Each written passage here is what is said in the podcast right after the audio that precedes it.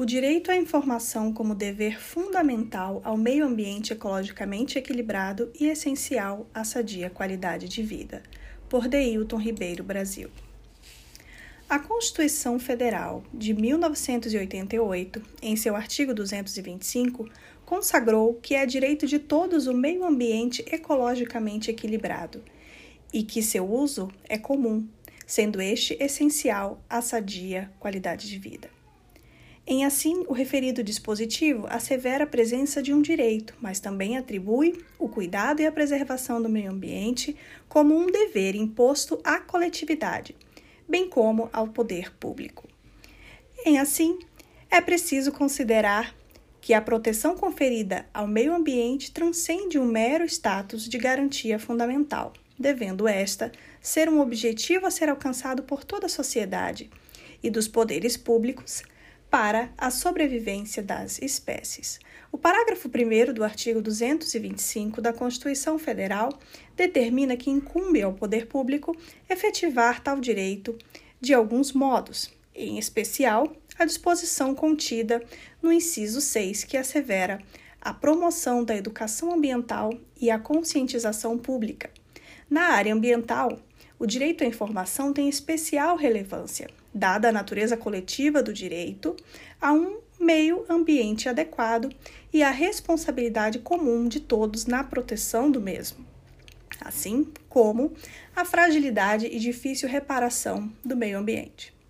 O direito à informação ambiental implica efeitos positivos claros, como os seguintes: 1. Um, a forma, né, forma a consciência social e educa a coletividade acerca dos problemas ambientais. 2. Propicia a participação efetiva dos cidadãos nas questões ambientais. 3. Funciona como um instrumento de controle democrático que visa assegurar o cumprimento das normas ambientais. O acesso à informação ambiental possui duas premissas básicas: a conscientização dos cidadãos acerca das questões ambientais de interesse geral, com vistas à melhoria da preservação ambiental, e a consequente participação pública nas tomadas de decisão que afetam a comunidade como um todo. Por isso, o princípio da informação se torna tão importante e indispensável no cenário do meio ambiente e principalmente nos estudos de impacto ambiental, pois a população chamada a participar, discutir e intervir em todas as faces do processo precisa ter pleno conhecimento das atividades que poderão ser nocivas ou não ao meio ambiente, sendo certo que não é possível expressar manifestação ou opinião de algo que não se conhece. Participação sem a devida informação é mero sofisma e falácia, que não eleva o princípio da democracia participativa. Ao contrário, coloca-o em condição utópica.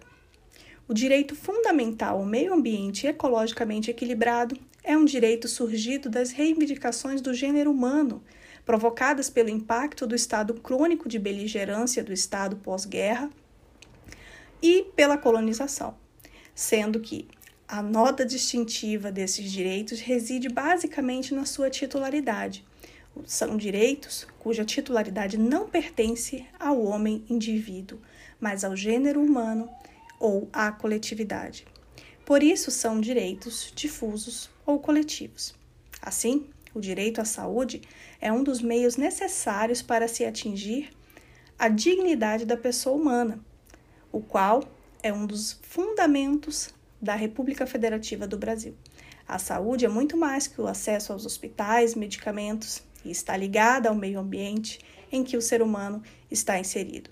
Ou seja, viver em um ambiente salubre, com condições de saneamento básico, acesso à água potável é indispensável para dar efetividade ao direito ao meio ambiente.